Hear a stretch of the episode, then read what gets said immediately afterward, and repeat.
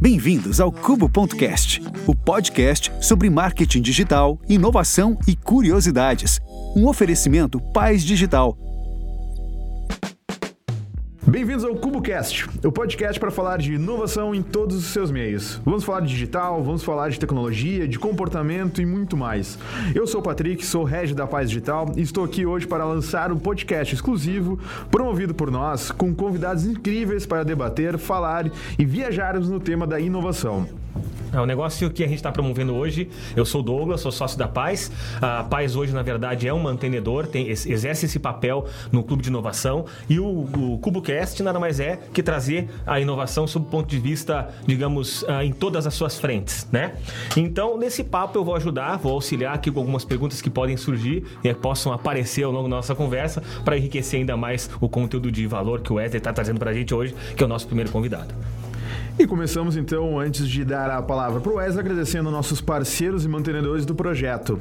Ao Grupo Independente, que nos recebe aqui hoje para a gravação desse podcast, a Capital Verde, C2B Imóveis e R Digital, que são parceiros, além do Berdon também, que é a nossa casa que nos recebe mensalmente para o Innovation Club Lajeado. Wesley, muito obrigado pela tua presença, agradecemos por ter vindo aí de Porto Alegre até hoje aqui, começamos aí te recebendo, dando boas-vindas ao nosso primeiro podcast, nosso primeiro Innovation Club. É tudo primeiro com contigo hoje. Legal, obrigado. É um prazer estar aqui em Lajeado, minha quarta vez aqui na cidade. Hoje eu pedi a chave da cidade ali no Tecnovats, que eu vim pouco tempo aqui. Uh, muito feliz porque a cidade está trabalhando muito conteúdo voltado para a inovação. Uh, eu vejo através do ecossistema de inovação que os agentes estão estão tem uma expectativa do desenvolvimento da cidade através da inovação. Uh, a minha empresa, a Enlab, é um ecossistema de inovação de Porto Alegre uh, e a gente está lançando agora aqui o Innovation Club, uh, que é um é um clube de inovação que nós temos em Porto Alegre uh, já operando há um ano e meio. Já são mais de 20 encontros, mais de mil pessoas impactadas, muito conteúdo legal de sobre transformação digital, especialistas dessa área. Uh, e a gente viu aqui em, em Lajeado uma oportunidade de a gente escalar essa iniciativa. Uh, que pode não não ficar só aqui, mas pode ser, uh, pode ser transmitida para outras cidades do interior. Wesley, queria te perguntar o seguinte: a gente sabe que o Innovation Club em Porto Alegre já é um produto, digamos, muito bem, uh, já com seu terreno, né? Já está fortalecido as suas bases e começa a criar outros braços lá, outros serviços, outras entregas. Agora, para quem é de Lajado, os membros que vão, uh, espero que todo mundo possa aderir né, ao, ao, nosso projeto, possa virar membro e vão ter acesso ao podcast. Eu queria entender um pouquinho, vamos tentar, vamos conhecer o Wesley primeiro, falar um pouquinho, antes de falar da Unlab, falar da, do Innovation Club como um todo. Eu queria que antes de a gente começar, pudesse falar um pouco de você, da tua experiência, o teu know-how e como essa iniciativa começou lá em Porto Alegre. Legal. Uh, na verdade, eu trabalho com a área de inovação há dois anos e meio. Uh, eu tenho uma experiência muito grande na área de varejo. Eu comecei a minha carreira uh, como varejista aos 16 anos. Trabalhei em São Paulo na, na, na área de alimentar, em restaurantes. E depois trabalhei num grande grupo gaúcho como executivo aqui durante 18 anos, que é o Grupo Renner. Uh, e em 2010 eu vim de São Paulo, em definitivo, para Porto Alegre. A Renner lançou um desafio ali, que era de criar uma cadeia de moda independente do grupo, uma cadeia de moda jovem. Uh, eu fiz um chamado MVP, né, um produto mínimo viável com uma das marcas, que é a Blue Steel. Uh, esse projeto deu super certo e a gente resolveu expandir ele para uma rede maior, mas com outro branding, que é a ah, uma rede de moda jovens tem no país aí mais de 100 lojas atualmente. Então eu fiz toda a minha carreira na área de varejo, principalmente. Eu sou professor da SPM na, na parte de varejo e franchising. Uh, só que há dois anos atrás uh, eu saí do varejo, resolvi tirar um período de viagens internacionais para poder entender o que fora varejo estava acontecendo no mundo. Uma das viagens, um dos destinos foi o Vale do Silício e quando eu cheguei lá, eu posso dizer que eu fui picado pelo mosquitinho da inovação. Uh, eu tive acesso a grandes empresas hoje que todos nós conhecemos: Facebook, Twitter, LinkedIn, a própria Apple, Microsoft. A gente teve acesso à sede dessas empresas, a profissionais que trabalham lá, profissionais nativos do Vale, brasileiros que, que saíram daqui e, e estão trabalhando lá, pessoas de outros países. Eu recém falava que o, o Vale do Silício ele é uma região, ele é um dos maiores polos de inovação do mundo e algo que chama muito a atenção é que mais da metade da população são originárias de outros países. Se fala lá mais de 50, 60 idiomas no, dentro, dentro do Vale. Isso traz uma diversidade, traz um, um, um potencial de pensamento uh, e, e de e de várias visões diferentes para a resolução de um problema que é difícil você encontrar em outro lugar do mundo. Então, essa, essa viagem me marcou bastante. Os meus outros sócios na Lab, são, somos em quatro sócios, fez esse mesmo tipo de imersão. Nós ficamos em períodos diferentes, não foi nada combinado. O que foi combinado foi o retorno. Quando a gente voltou, cada um estava nas suas atividades. Na, na época, eu já estava operando como consultor de varejo em algumas empresas ali de Porto Alegre e eu percebi e me dei conta que a burocracia e a rotina do dia a dia estava fazendo com que eu perdesse um pouco daquilo que eu vi no Vale, uh, da, da, da, questão de, de, de, ser mais questionador, de ter uma certa desobediência positiva e não aceitar as coisas como elas são, uh, de, de, de, de, pensar um pouco fora da, da caixa, de tentar. Uh, resolver problemas e não me apaixonar pelo produto, pensar nas dores dos clientes que eu estava atendendo. Eu, eu, vi, eu percebi que eu estava caindo na rotina ali, que é o, do, do, do, dia a dia. E depois de um certo tempo, um mês, dois meses que eu tinha ido para o Vale, eu falei, pô, por que, que isso está acontecendo? E aí, conversando com outros sócios, eles estavam na mesma pegada, falaram, pô, a gente foi para lá, mas aqui no Brasil é complicado, a burocracia nos, nos desvia mesmo e a gente está perdendo um pouco. Eu falei, poxa, tá uma oportunidade de negócio, quem sabe a gente não deixar isso perder, quem sabe a gente se unir, criar um, algo onde a gente possa perdurar essa questão da rotina de inovação, não só para o nosso dia a dia, mas para o dia a dia de outras pessoas. A gente costuma dizer que nós fomos para o Vale do Silício, a gente é catequizado ali em relação à inovação, chega no Brasil não tem onde rezar. E aí o primeiro clube, que é o primeiro produto, o primeiro pensamento, a primeira solução para isso que a gente criou foi o clube de inovação, que na verdade era a possibilidade de criar um grupo de pessoas interessadas em conteúdo uh, da, a respeito dessa nova economia, desse novo formato de empresas digitais, de novos formatos de fazer negócio, e que esse grupo pudesse se encontrar pelo menos uma vez mês e que pudesse ter uma troca de experiências e de compartilhamento de assuntos juntos ah, dentro desse grupo. E aí nós demos o nome a isso de Innovation Club, que foi o primeiro, e eu, pelo menos eu conheço, viajei em outras cidades aqui do Brasil, não, não, não vi nada parecido ainda, é o primeiro clube de inovação do país. Então nós começamos a chamar especialistas, expoentes da área de inovação e tecnologia lá para Porto Alegre. Muitas vezes essa pessoa estava lançando um livro, uh, lançando algum trabalho, algum projeto na área de inovação, para compartilhar com pessoas interessadas em adquirirem esse, esse conteúdo. Uh, 안녕. Para poder diferenciar isso de eventos comuns que acontecem em todas as cidades, tem um monte de evento gratuito acontecendo hoje falando sobre inovação, um tema um pouco batido hoje, né? Porque as empresas têm necessidade disso. Nós pensamos que o clube ele tinha que trazer um aspecto de experiência muito forte também. E para isso a gente precisava de uma verba, então a gente criou uma, uma mensalidade ali, uma entrega recorrente, que na verdade a minha empresa não ganha dinheiro com isso. O clube não, ele não foi pensado como para que a gente tivesse retorno financeiro, mas sim para que a gente pudesse criar um movimento, já que a gente tinha ideias de outros produtos sim que a gente tem margem, a minha empresa tem programas de inovação para as empresas, de transformação digital, mas que através do clube a gente pudesse primeiro atingir um pouco do nosso propósito, que é impulsionar pessoas e negócios através da inovação, que é desenvolver a cidade, o local que a gente está uh, ah, trabalhando, que nossa família convive, que nossos filhos estão convivendo através de inovação. E o clube ele faz essa entrega. A gente traz muita gente legal, que, que, que compartilha muito conteúdo legal. As pessoas que assinam o clube são pessoas que realmente têm interesse por esse tipo de conteúdo.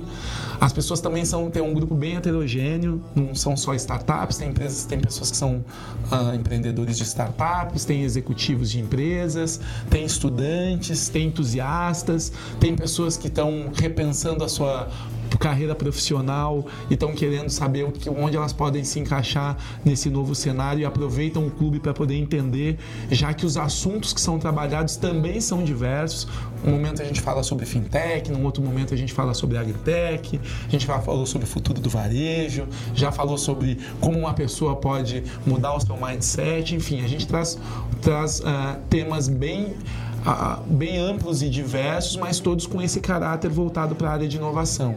E tem sido uma felicidade lá, o clube opera já mais de um ano e meio e a gente tem colhido muitos frutos importantes, principalmente dos depoimentos dos próprios membros que demonstram os ganhos que eles têm tido com esse, do, do, durante o período. É um, é um uh, eu posso dizer assim, ó, depois de um ano e meio, um encontro por mês é quase que um MBA, assim, que as pessoas têm ali. É verdade. A, a, a, através de inovação. Então, muita coisa legal que tem sido discutido e, e, a gente percebe que o melhor disso tudo é que tem agregado pra, pra conhecimento para os membros. E uma outra coisa muito importante do clube é que essa experiência pós a apresentação dos conteúdos, a gente sempre preza ali por um momento de networking. Então a gente pega parte dessa desse valor de assinatura do membro e a gente investe num jantar, a gente investe numa bebida legal, às vezes o clube vira um clube de cerveja, às vezes o clube vira um clube de vinhos e as pessoas podem degustar ali, compartilhar e trocar ideias. Então eu, eu sinceramente eu não sei o que é melhor no clube, se é a questão do conteúdo e para quem está atrás de conteúdo ele é excelente ou se é a questão de networking. Ah, porque você se conecta a muita gente importante, assim. Sim. E, e tem muita gente procurado o clube para poder exercer o networking. É, treinar essa questão de se aproximar das pessoas, conversar, porque a gente não, não tem nada formal, uh, tudo muito descontraído. A gente promove o, o, os assuntos, os locais escolhidos são lo, locais propícios a isso, nada de auditório, muito em formato tradicional, de palco, nada disso. É um bate-papo e a gente percebe que as pessoas têm aprendido muito com o clube. Que bacana, Wesley, ouvir isso. É, acho que tanto eu quanto o Douglas, quando eu consigo falar com uma certa autoridade da importância do clube, visto que nós já somos membros há, sei lá, talvez há um ano que a gente vai a Porto Alegre uma vez por mês, é regular, é que nem você comentou, é a nossa paróquia. A gente uma vez por mês a gente tem um compromisso de ir para Porto Alegre, para principalmente a junção desses dois fatores que tu trouxe: o acesso a um conteúdo de altíssimo valor, uma curadoria excelente e a oportunidade de fazer um network com é, empresários, entusiastas, empreendedores, executivos, todo tipo de profissional que está vivenciando isso que a gente também quer vivenciar, isso que a gente também busca. Né? E foi por esse anseio que a gente realmente trouxe o clube com a super parceria da Enlab, sobre a super parceria sua, trazemos esse clube para Lajeado. Que hoje a gente tem aquela necessidade de buscar esse conteúdo fora, a gente também quer trazer e tornar acessível esse conteúdo local. Né? E aí, conectar tudo a isso, tudo que a gente falou, uma palavra que me chamou muita atenção no teu discurso foi o mindset.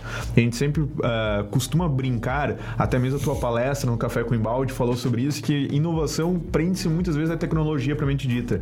E a inovação, às vezes, muito antes qualquer uh, tecnologia envolvida está atrelado ao mindset. Inovação, às vezes, é uma forma mais de pensar e encarar os problemas, focar no, na solução que tu entrega, não no produto que tu possui. É, é, uma forma de pensar, ou seja, o famoso mindset, mais do que necessariamente uma solução tecnológica. O que, que tu tem para dizer para nós, o que tu pode compartilhar para nós sobre inovação? Qual, qual é o passo 1, um, step 1 um de quem vai falar inovação? Inovação começa por aqui.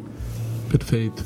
Não, primeiro, só, só complementar a sua, a sua fala, uh, de que vocês dois são membros e vocês são exemplos disso. Uh, vocês saem de lajeado, né? A gente é relativamente próximo, né? Mas os eventos acontecem à noite, vocês pegam aí uma hora, uma hora e meia de estrada uh, ah, para poder acessar o, o, o, evento. Então, para a gente, essa é a maior prova de que a gente está entregando algo de qualidade. As pessoas não pegariam o seu carro no meio da rotina, no dia da semana, para poder absorver alguma coisa, se não fosse realmente relevante ou interessante para elas. Então, vocês são provas disso. Ah, com certeza. Uh, e isso é muito legal, tanto que vocês trouxeram e a gente gente também sente essa confiança, porque quando a gente percebe essa dedicação de vocês como membro lá nas entregas, de estar procurando estar sempre presente nos encontros, nem sempre todos os meses. Uh, no, o, é importante também, né? O, o, clube não é nada obrigatório. Sim. Se você tem um evento, alguma viagem, férias, tu não, não tá lá fechado. A gente tem outras formas de compartilhar para quem não foi, o livro é entregue, a gente consegue. A gente no último encontro a gente fez a filmagem, a gente captou todo o conteúdo, a gente compartilhou através dos nossos grupos, para quem não foi. Mas a gente percebe em vocês dois uma dedicação, tanto que quando vocês vieram com a sugestão de trazer, a gente falou, poxa, vamos compartilhar isso, vamos fazer, desenvolver essa parceria com a Paz Digital, porque realmente, se eles se dedicam aqui no nível de, de como membros, como organizadores e como líderes desse projeto aqui em Lajeado, eu não tenho dúvida nenhuma que isso vai ser um sucesso. Tanto que em pouco tempo a gente já viu que vocês conseguiram é, é, trazer e, e, e envolver diversos agentes aqui. A gente está fazendo um podcast aqui num, num, grupo de comunicação importante da cidade, eles são parceiros. Então isso mostra o comprometimento e o envolvimento de vocês. Então isso é muito legal, tá? Queria dar, dar parabéns para vocês e, e, dizer que, é, que nós da Lab a gente está muito feliz com, com, com, essa parceria. Oi, a gente agradece pra caramba as palavras. Ficamos até, na verdade, sem muito o que dizer depois de tanto. Vamos separar essa disso parte, tudo, né? A gente usar como argumento de venda, né? Pode, é. já vou já. Em relação à inovação, uh, tu falou bem na, na, palestra que eu fiz aqui. É, sempre que a gente fala de inovação, transformação digital, tem um viés. A gente sempre relaciona muito a questão de tecnologia, né? As pessoas é, entendem inovação como você digitalizar o seu negócio, como você trazer novas tecnologias para dentro do seu ambiente. Só que inovação tem muito a ver com a cabeça, assim, ó, com o nosso pensamento, de como a gente cria novas coisas, como a gente cria novas soluções. Isso independe de tecnologia. Isso é um trabalho, isso é um, um treinamento que a gente tem que fazer e que uh, eu tenho uma, uma, filha de seis anos, eu vejo que ela é muito com os seus cinco anos na verdade, e ela tem uma criatividade aguçada, vai brincar com seus brinquedos, aquelas massinhas de modelar, fala das histórias, imagina coisas diferentes e ao mesmo tempo quando eu provoco ela, ela vem com respostas muito inteligentes assim. Por quê? Porque a criança não tem muita trava, né? Só que a gente vai ficando adulto a gente vai entrando nesses ambientes corporativos onde não pode isso, não pode aquilo, não pode aquilo outro. Então uh, a gente acaba meio que sendo que podado. E aí o nosso mindset acaba sendo reprogramado para ele trabalhar de uma maneira tradicional. Uh, e a inovação, se tem uma palavra que não combina com inovação, é tradicional, é rotina, é mais do mesmo. Então, a primeira coisa a ser trabalhado numa empresa não é tecnologia, é trabalhar cabeça, mentalidade. E os nossos programas, a Unlab fora o, o, o, Innovation Club, a gente tem um, programa, um produto lá que se chama Meltdown, que é um programa de alinhamento à inovação, que são mais de 80 horas de conteúdo. Dessas 80 horas, cara, eu posso dizer assim, ó, 80, 90% a gente está falando de pessoas. A gente está falando de como a gente muda esse pensamento, de como a gente alinha a companhia em relação à inovação. Às vezes a gente vê uh, o sócio, o dono, o CEO contratando uma consultoria, uma empresa de inovação por necessidade, eh, porque ele vê que está todo mundo fazendo e não porque ele entende que para o negócio dele é importante. Então muitas vezes as coisas não funcionam. Ele vai lá, contrata, olha, trabalha programa de inovação aí na empresa. A gente sabe que para ele ele está fazendo por necessidade, na verdade, o que a gente diz que é o ideal, agora já falando em inovação no ambiente corporativo, que é você desenvolver um processo top-down Dessa forma ele não acontece, porque o CEO ele está indo num, num, certo desespero.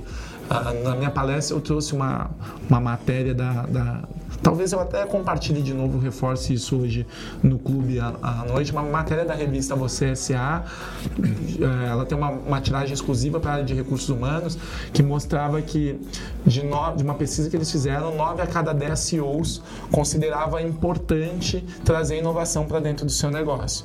Só que tinha uma, um subtítulo que dizia que tem CEOs fazendo loucuras em função da inovação. E loucura no sentido de contratando o programa por necessidade, às vezes achando que inovação é só o ambiente. Então o cara pega aquela, aquela sala de treinamento que ele tem, bota uma mesa de pibolim, coloca uma, uma, uma, uma, uma uma mesa de, de ping-pong, bota um fliperama, um escorregador do lado da escada. Se, se Alice, tu me permite te atrapalhar um pouco Não, aqui, que per- pedindo a passagem, acho que você, não- sei se pode ou não pode, você vai dizer agora, se não puder foi bola fora, né? Mas podia trazer aquele exemplo que você compartilhou conosco no Café com Embalde, em outros momentos já, da, daquela empresa, sem citar nomes de, de, de varejo, da vitrine sim. inteligente, Perfeito. que Ah, é tinha um problema na esteira, né? Até- Que eu acho que é o até maior eu- até eu exemplo queria sobre a questão da inovação, né? Com- e completar a tua pergunta com, com o exemplo da outra semana que a gente teve em Porto Alegre como membros do Innovation Club Porto Alegre. A gente assistiu a palestra, por sinal, excepcional, né, do Juan Pablo, que, que é à frente lá da- do marketing da, do, do Grupo Zafari. Ele citou um exemplo que chamou a atenção de todo mundo e vai completar com a tua pergunta, que é que quando eles fizeram uma pesquisa, né, não vamos entrar no mérito, mas só para lembrar que foi feita uma pesquisa para entender um pouco da mentalidade do empresariado de Porto Alegre, da região do Rio Grande do Sul. E nessa pesquisa, os, os indicadores foram assustadores em, perceber como a inovação é vista pelo empresário. Então isso assustou um pouco, ao menos no ponto de vista dele. Eu estou me apropriando das palavras que ele usou, mas ele se assustou, cara, tá muito distante do que é inovação. E talvez se a gente pudesse, pudesse estreitar um pouco essa compreensão, não sei se a gente tem alguns indicadores ou não, que pudesse re- revelar, cara, isso aqui não é inovação, né? Como eu tava falando agora da- de colocar brinquedo no local, né? essa mudança aqui é uma antemão. Quer dizer, quais são os sinais que nos revelam que a gente está olhando pro lado errado? A gente comentou antes, ali fora, antes de entrar para a gravação do podcast, sobre o. sem citação de nomes, mas a gente quer falar em inovação e umas regras que a gente para para pensar é proibir o chimarrão em determinado horário. É, exato. É. Então. Isso é, é mil por cento na contramão do que inovação propõe, né? Perfeito. É, é- é- eu dei esse exemplo da- da- dessa questão de mexer, movimentar com o ambiente, criar uma área mais, mais de descompressão. ah, não só como, como com o argumento de que você atrai talentos, não só para inovação, mas também pode atrair talentos. A geração millennial gosta disso. A geração millennial gosta de entregar projeto, de estar com projetos alinhados ao propósito deles. Não é de parque de diversão dentro de empresa. Outra coisa que é muito comum também é empresas que trocam talvez um sistema legado e, com- e- e- e contratam um software de um, um RP, alguma coisa nova e acham que já estão inovando. Ó, já fiz a transformação di- digital do meu negócio através da contratação dessa, de- desta solução. E o exemplo que tu deu que, da- foi uma, uma rede de varejo que nos, que nos solicitou lá na Unlab e é uma empresa, uma, uma rede de São Paulo, opera nacionalmente também. E eles viram um projeto que nós fizemos, como eu falei, eu tenho uma ligação muito forte com a, a área do varejo. E nós fizemos uma loja do futuro na Feira Brasileira de Varejo esse ano. E nessa loja do futuro tinha mais de 30 soluções tecnológicas, né? A gente mostrava como seria o varejo do futuro, uma loja omnichannel com o e-commerce voltar e a loja integrada, onde o cliente não tem atrito dentro da loja, onde ele não, ele não, ele não percebe os canais, ele simplesmente transita por, por eles, mas ele sente mais a questão da marca. Um, um diretor desse, desse grupo varejista viu esse negócio, nos chamou em São Paulo e falou: Olha, eu quero exatamente essa solução, eu quero digitalizar a minha loja, quero digitalizar o meu negócio, quero levar tenho dinheiro, posso pagar. posso pagar, quero levar todas as tecnologias que vocês têm. E marcou uma reunião lá em São Paulo, acho que era umas 4 horas da tarde. E eu cheguei em São Paulo meio-dia, no- foi no alto inverno agora, tava muito frio. Aqui em Porto Alegre, ah, a região sul é, é é esquisita, né? Às vezes tá sol de manhã, depois chove, faz. Tu convive com as quatro estações mesmo dia. Neva. Eu saí daqui meio desavisado, não olhei a temperatura, aqui tava calor. Quando desembarquei em São Paulo, tava lá com baita de um frio, só de camiseta e uma, uma reunião marcada para as quatro da tarde. E eu pensei, falei, pá, vou comprar uma malhazinha e eu vou no, na, na, na- na loja desse cliente, desse diretor que quer nos contratar, vou fazer uma média com ele, porque as malhas têm a, a logomarca ali, ele vai perceber que eu, que eu tô. Que eu, vai- criar uma certa empatia com ele. Mas beleza, fui até a loja, umas duas, três horas antes da reunião. Quando eu cheguei na loja, frio em São Paulo, ele tinha uma só malha disponível lá, um tipo, um modelo de malha, em pleno inverno, para poder ah, oferecer para o seu cliente, para mim ali. E mesmo assim não tinha também o meu tamanho. Então, ah, ele, ele- tudo certo. ele pecava em dois pontos, assim, em questão. Primeiro, produto, né? Mas a questão de diversidade, variedade do produto e também ruptura de tamanho. Então, ele estava ali numa regra que é básica, assim, era um produto básico também que, que a gente chama de pão quente tem que ter na loja. Então, eu trabalhei muito tempo com varejo, senti ali uma certa preocupação. Quando eu entrei no concorrente dele, eu fui lá e contei o número de malhas que tinha, tinha mais de 30 malhas ali. Não, não é certo 30 nenhum, mas. Uh, mostra, pelo menos mostrou que o, o, o concorrente estava melhor preparado para o inverno e para atender as demandas do, do, do, cliente naquele momento. E eu saí dali preocupado com uma reflexão. Falei, poxa, esse cara quer digitalizar todo o negócio dele. Não adianta eu trazer todas essas tecnologias para esse negócio, o cliente chegar aqui, ter óculos virtual, realidade aumentada, mas quando ele quiser comprar o produto, atender realmente a dor dele e a dor que eu tinha de uma malha para o inverno e não ter o produto lá dentro da loja. Então, isso é um grande exemplo de, de às vezes, uma empresa que, que tenta trazer a inovação ou, ou forçar uma transformação digital dentro do seu negócio através de tecnologia, só que não resolveu conceitos básicos do seu processo de compras, de produção, de produto, de fornecimento. Eu não sei qual era o problema que impedia dele ter as, as malhas ali disponíveis, se era atraso do fornecedor, mas enfim, ele tinha problemas sérios de processo, isso, isso ficou claro para mim, que a tecnologia não poderia resolver.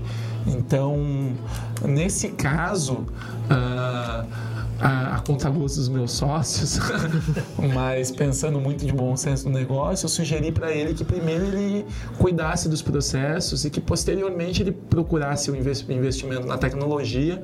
Coloquei a, a minha empresa à disposição, até me coloquei à disposição se ele precisasse de alguma uma questão envolvendo o processo, mas estava muito claro para mim que a loja digitalizada, cheia de tecnologia, não resolveria aquele problema.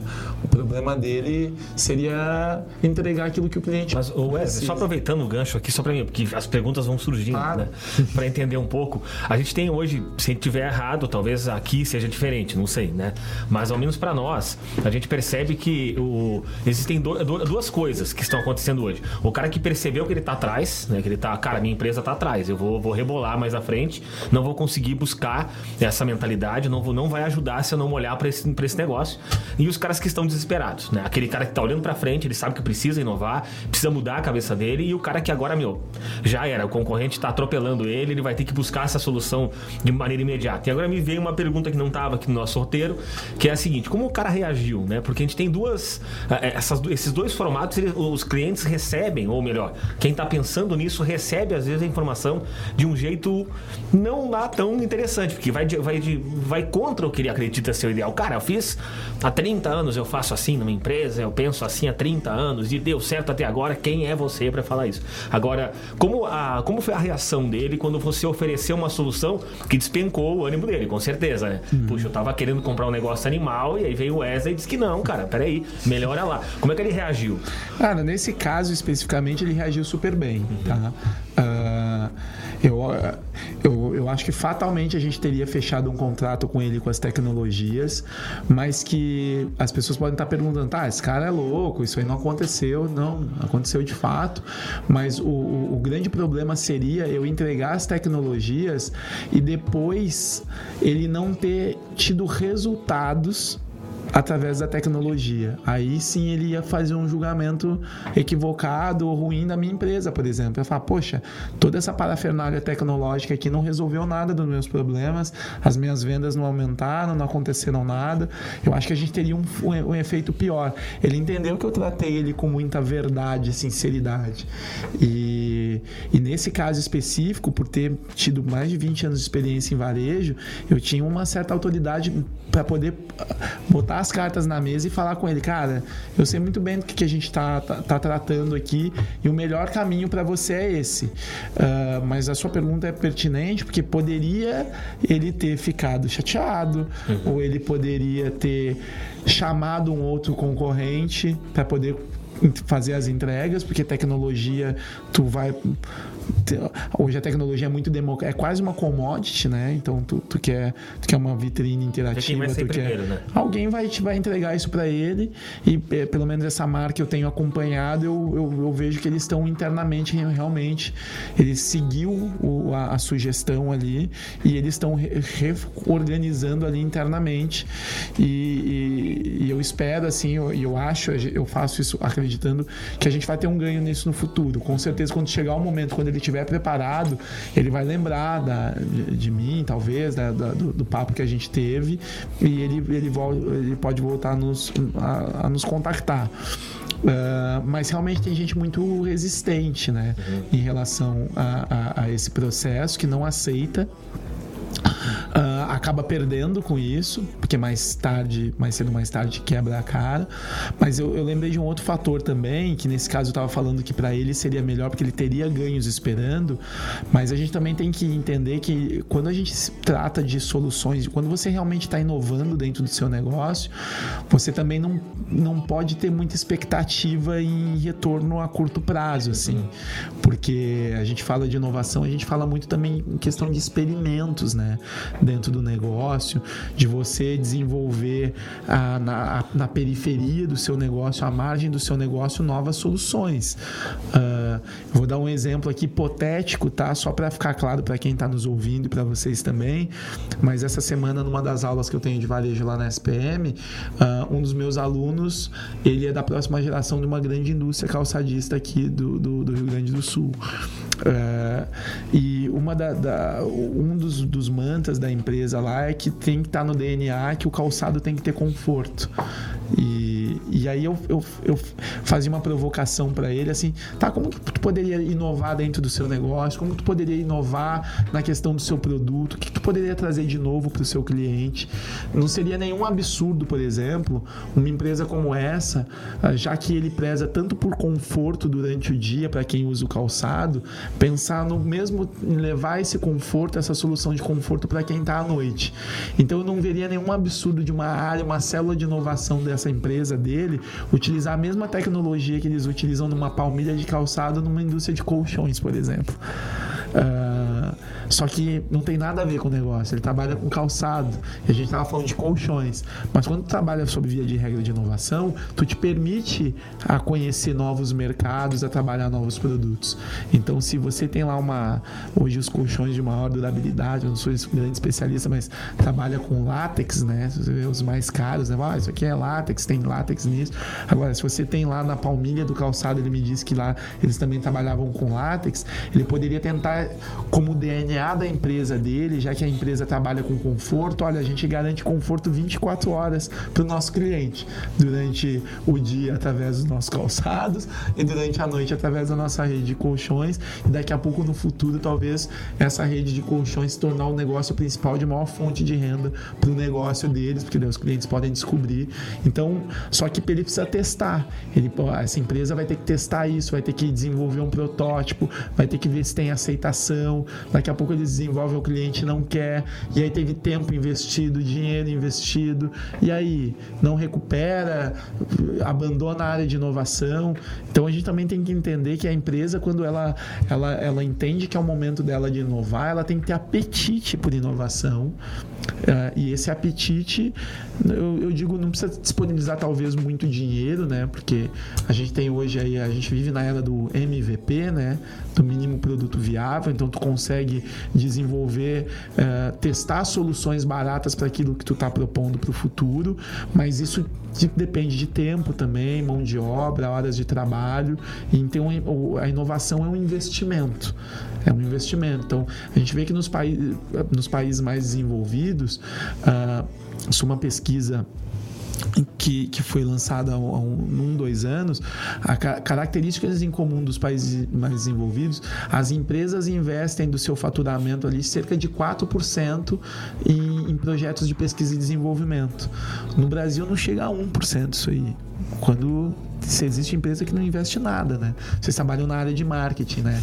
Tem um número de marketing, mágico de marketing que fala que pá, a empresa tem que pegar 2%, pelo menos 2% do seu faturamento, da sua publicidade de formação e investir. Tem empresa que não quer investir, ela não vê isso como investimento. Isso é sempre então, como custo. Tudo, tudo é, custo. Exatamente. Se enxerga isso como custo. Então, se a empresa vê a inovação como custo também, ela não vai obter os resultados necessários do que é esperado dela. E aquela velha em ICP também, nessa questão é. do, do perfil do cliente ideal. Acho que a gente tem que que respeitar um pouco a lógica, ao menos do, pouco que tá falando aí, já nos contou um monte de coisa nova, nova, né? Pra gente, pelo menos, que a gente não é especialista em, em varejo, mas a gente conhece um pouco e a gente sabe que ah, para poder ter uma relação de sucesso, com, seja com o cliente, com um novo produto ou para falar de inovação, a gente tem que ter, antes de tudo, perceber quais são os indicadores de aceitação desse cliente para ele pensar em inovação primeiro, né? Ah, eu quero inovar, ok, mas peraí, você respeita alguns processos mínimos para ter essa, essa sede por inovação, senão a gente vai estar tá batendo, né, dando soco em ponta de faca. É, quando eu falo de, de ter esse apetite, é quando e, e as empresas estão conseguindo fazer isso, falando de varejo ainda, por exemplo, a gente tem o Magazine Luiza, né, que é, a, uhum. que, é, que, é, que é o grande exemplo de transformação digital e inovação do país. O que eles criaram? Eles criaram um laboratório de inovação, que é o Luiza Labs, que opera completamente de forma independente da empresa, testando novos formatos, testando novos produtos. Ele fica ali do lado, mas sempre perto da, da, da, da companhia. Então eles desenvolvem lá e depois levam para dentro. Mas eles não, não, não criaram dentro da empresa, muitas vezes por. A gente estava falando do mindset, tem um termo no mercado que se chama de anticorpo institucional, que ele é criado quando alguém vem com ideias novas, assim. Não, não. Então, é, então por isso que, é que é, é, por isso que essa área então, de inovar, sai. É, não, isso é criado esse anticorpo, então se, se repele a questão da inovação, por isso que, que muitas empresas que trabalham com uma vertente de open innovation, de inovação aberta, muitas delas defendem que a célula ou responsável pela inovação tem que estar fora da companhia. Ele tem que estar no espaço colaborativo de co-work, num parque tecnológico, por exemplo. Hoje eu estava aqui na Univates, eu perguntava ali pro, pro pessoal da área de pesquisa se tem empresas que, tem o, que, que estão ali com os seus departamentos de pesquisa e desenvolvimento. Eles têm laboratórios, a região de Lajada é muito forte para a indústria na área de alimentação, né? A questão de agricultura também. Eles têm laboratórios moderníssimos ali com equipamentos modernos que muitas empresas aqui poderiam estar se apropriando disso. Só que as empresas muitas vezes não sabem, então tem esse desafio também da, da empresa e muitas vezes a empresa não quer ter o seu profissional fora justamente para aquele problema que a gente estava falando de ah, eu não quero que compartilhar os meus projetos, o que a gente está desenvolvendo, isso aqui é secreto, só que ela perde de ter contato com, com um parque tecnológico, tem outras empresas que ela pode agregar muito para o negócio.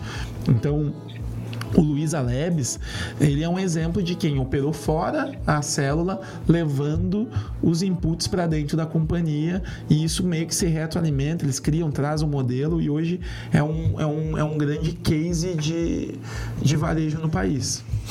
É, o, pegando o gancho do, da, da, das colocações mais sobre a questão da inovação e das empresas em modo geral, talvez por uma questão cultural ainda vê muito a inovação. O próprio marketing, no nosso caso, já é visto como custo, não como investimento. Então, que sai inovação que é difícil de tangibilizar o retorno dela. É, muitas vezes ser a médio, longo prazo e a gente sabe que às vezes o empreendedor ele quer muito o, o retorno rápido. Ele quer começar hoje um projeto que amanhã já vai resultado. E a gente sabe que nem, a inovação para dita, né? Eu estava recentemente no RD Summit, que é o maior evento de marketing digital da América Latina, e o Gary Vee, que é considerado um dos, dos principais nomes da inovação no mundo, investidor do Uber, investidor do Facebook, entre outras empresas, ele disse: o empreendedor que quer inovar, ele primeiro tem que aprender a primeira regra: tu vai errar, tu vai falhar, vai dar ruim, vai dar merda, né? É um podcast, a gente pode falar umas palavras um pouco mais do cotidiano, né? Mas ele disse, e quanto antes tu aprender isso, quanto antes tu aceitar isso, mais tu vai inovar. O problema é que o empreendedor quer muitas vezes é... E aí trazendo com as tuas falas ali, a inovação às vezes ela é vista como última solução do CEO desesperado. Meu Deus, eu é. preciso inovar. Ele está mais acostumado hoje a correr atrás do que se antecipar, né? Então o próprio Gary Vee diz, cara, qual é o segredo da inovação? É tu antecipar movimentos do mercado, tu conseguir antecipar e às vezes tu mesmo provocar esse movimento, tu criar essa onda. E a gente vê muitas vezes as empresas tradicionais correndo atrás da roda em vez de empurrando ela. E aí entro no mérito da última pergunta, já dando gancho para tua falta, mas é como é que a gente faz para uh, a gente sabe que talvez a, a, resposta mais óbvia é essa associando ao clube, mas como é que faz para criar esse mindset, criar uma mentalidade atrelada à inovação, de acordo com o que, que ela realmente significa, com a vertical que ela realmente tem que nos levar. E não pensando que, né, a gente brinca muito o André, que também é membro de Porto Alegre, sempre diz, às vezes o cara chega para mim, eu quero fazer um app. Então, tu quer fazer um app por quê? Né? Tipo, é, o RP do cara não é integrado com a plataforma e-commerce, mas ele quer um app, tipo, ter, é, trazendo os comparativos sobre a inovação, às vezes, ela é tão hoje em alta e ao mesmo tempo tão distante do que ela realmente significa para o empresário, empreendedor, entusiasta, seja a nomenclatura que utilizar. Como criar, como é dá os primeiros passos, como é que um cara vai se tornar uma pensa, um, criar esse pensamento inovador? É, primeiro ele tem que se antecipar. É, essa ânsia da inovação, ela acontece porque a gente vive num momento que as coisas mudam muito rápido, né? A gente dizia que a inovação não é um, não é um, um, um assunto novo, né? A gente, o primeira, primeiro profissional a trabalhar assunto inovação no mundo, assim, uh, é um húngaro austríaco, um economista chamado Joseph Schumpeter e ele, ele utilizava uma, umas ondas, uh, as chamadas ondas de destruição criativa que ele definia para para poder falar e definir como as mudanças econômicas acontecem, mas ele trazia isso para o mercado, então começou a conceitualizar a inovação isso. De, ah, a primeira onda ali da indústria a vapor, depois teve a indústria hidráulica, daí tem a, a, a revolução industrial propriamente dita, e aí depois a indústria eletrônica, e depois a indústria digital. A, un, a única diferença é que essas ondas, essas mudanças aconteciam em intervalos de 50 a 60 anos. Então a indústria vapor ficou lá 60 anos, depois a revolução industrial industrial mais 60 anos. Então, as pessoas, as empresas conviviam com esse mercado, não era um, um ambiente de muitas mudanças. Agora a gente vem para um cenário que tu cria uma, uma tecnologia, ah, Uber é a nova é, a, é, é a nova solução em mobilidade no mundo. Não, mas olha, já está vindo aí a questão dos carros autônomos. Então a cada dois, três anos tem algo novo. E as empresas nessa questão de, de dessa velocidade, tem até um quadro que mostra, na palestra eu mostrei isso de uma pesquisa que foi feita e que faz o levantamento de quanto cada indústria levou de tempo para poder juntar 50 milhões de usuários. Aí tu pega ali no extremo a indústria aérea levou 60, 68 anos para que ela pudesse atingir 50 milhões de usuários. O Facebook levou dois anos. O Pokémon Go levou 19 dias para poder ter dentro da sua plataforma 50 milhões de usuários. Então, assim, a velocidade que as coisas estão acontecendo leva o empresário a esse desespero. Então, a primeira coisa que ele tem que fazer fazer é entender o mundo que está em mudança. Como ele entende isso? Ele tem que estudar, ele tem que aprender. Clube. O Innovation Club é uma excelente iniciativa, porque é uma forma que ele tem. Como eu falei, lá em Porto Alegre já são 20 encontros, é um MBA. Se ele tiver a oportunidade também de aprofundar o aprendizado sobre isso, participar de congresso, falou que foi no RD Summit, tu trouxe exemplos, é, querendo ou não, é investimento. São dias ali que tem profissionais importantes que vão dar à luz a problemas ou assuntos que são discutidos. Essa é uma, coisa, investir em conhecimento, assim. Ah, essa, essa onda da transformação também tem um outro estudo que mostra que a cada dois anos e meio tu aprende alguma coisa, tu tem que desaprender aquilo que tu, aprendeu, ficou obsoleto. Então, por exemplo, se eu estou fazendo um, M, um MBA agora lá na, na, PUC, que é de transformação digital e futuro dos negócios. São dois anos de curso, mas o que diz é que a cada dois anos e meio eu vou perdendo 20% daquilo que eu. Ou seja, daqui 5, 6 anos, talvez, tudo que eu aprendi no curso pode estar tá obsoleto, eu vou ter que aprender de novo. E aí eles criaram um novo termo que é o life lifelong learning, né? Que é o apre aprender ao longo da vida, o aprendizado ao longo da vida. Então, uma coisa é saber disso, que a gente tem que aprender a aprender as coisas. As pessoas são fechadas a isso. Uh, outra questão uh, uh, importante é a questão de a empresa trabalhar um alinhamento de inovação com todos os seus funcionários. Isso eu, eu dei o exemplo do Meltdown, que é um programa que a gente tem que não adianta estar a inovação só na cabeça do chefe. O estagiário tem que entender que a inovação pode ser um motor importante para que aquele negócio se torne perene, se torne perpétuo, que ele possa se tornar, se transformar como, um, como uma entrega para a empresa, não necessariamente se empreender a um produto, mas a, a, a, a, proposta da empresa, eu dei o exemplo do calçado, né, de levar conforto para o usuário que ela se torne algo, algo permanente, assim. E, só que eles têm que se permitir. O que, que vai ser conforto no ano daqui 50 anos? Será calçado? Será que a gente vai usar calçado? Será que o calçado como... Ele, será que o colchão que a gente usa hoje vai ser o colchão do futuro? Mas se ele pensar sempre com conforto, ele está sempre pensando na entrega e não no produto. E muitas vezes tem um pouco dessa... que o marketing chama de miopia, né? De, Uhum. Que é a chamada miopia do marketing, a gente foca muito. E uma dica para isso, e que vem lá do Vale do Silício, essas empresas elas estão sempre eh, pensando e apaixonadas nos problemas que as pessoas têm no dia a dia e não nos produtos. Como resolver os problemas. Ah, dia desses a, a CDL lá, de, a os diretores da CDL me ligaram, eles estavam numa call e falavam, ah, a gente ia te colocar aqui na linha, porque a gente está desenvolvendo aqui a jornada do cliente moderno. O cliente, esse cliente que é meio digital, que às vezes ele está no smartphone, que ele está na loja. De- define pra gente um pouco dessa jornada. Aí eu falei, tá, pra que, que vocês querem? Primeira pergunta, pra que, que vocês querem definir? Então, a gente quer ajudar os varejistas com novas soluções de negócio e tudo mais. Eu falei, olha, mais do que entender como é a jornada dele no momento da compra, eu sugeriria vocês entenderem como é a jornada dele no dia a dia.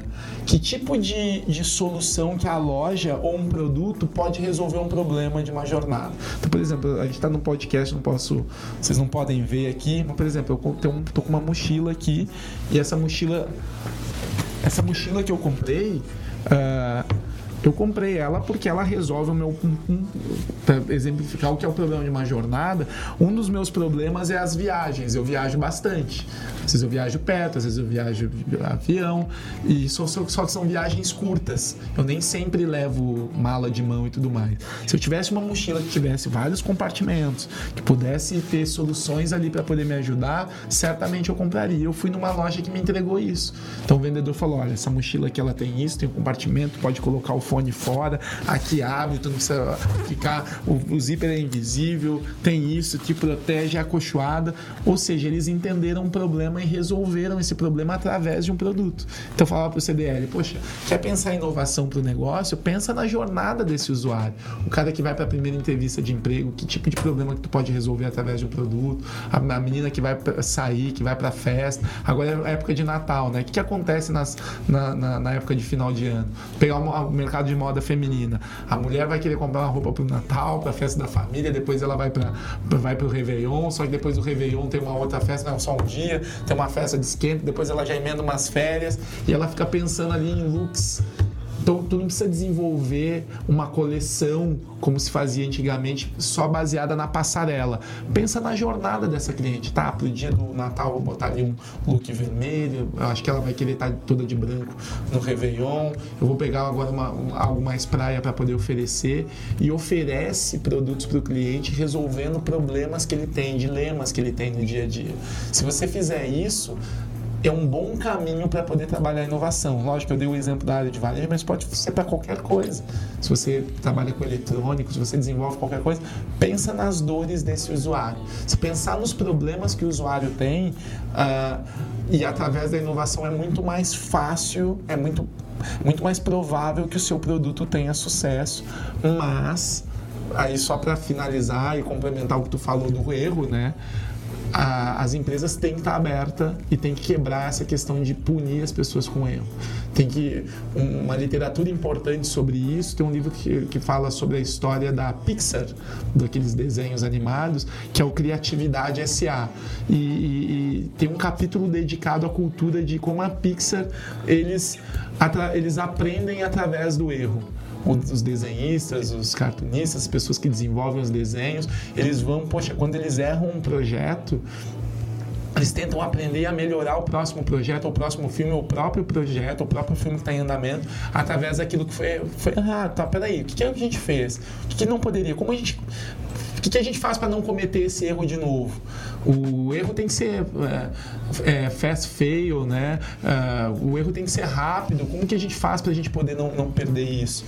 Ah, então, ah, as empresas aqui no Brasil precisam mudar isso. Os funcionários hoje eles têm medo de errar.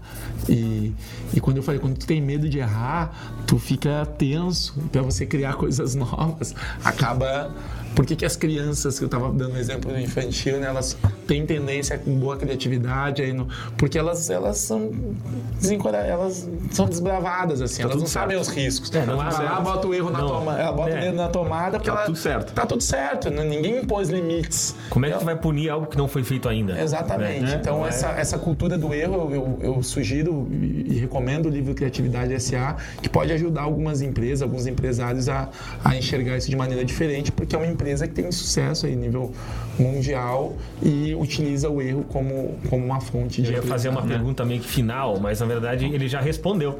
Que era o que a gente podia esperar do Innovation Club, que vai estar, num primeiro momento, claro, vai estar fazendo a frente desse, de- desse projeto hoje. Mas eu tô dando hoje como porque é, é o dia 18, né? Mas a gente vai estar depois encabeçando isso.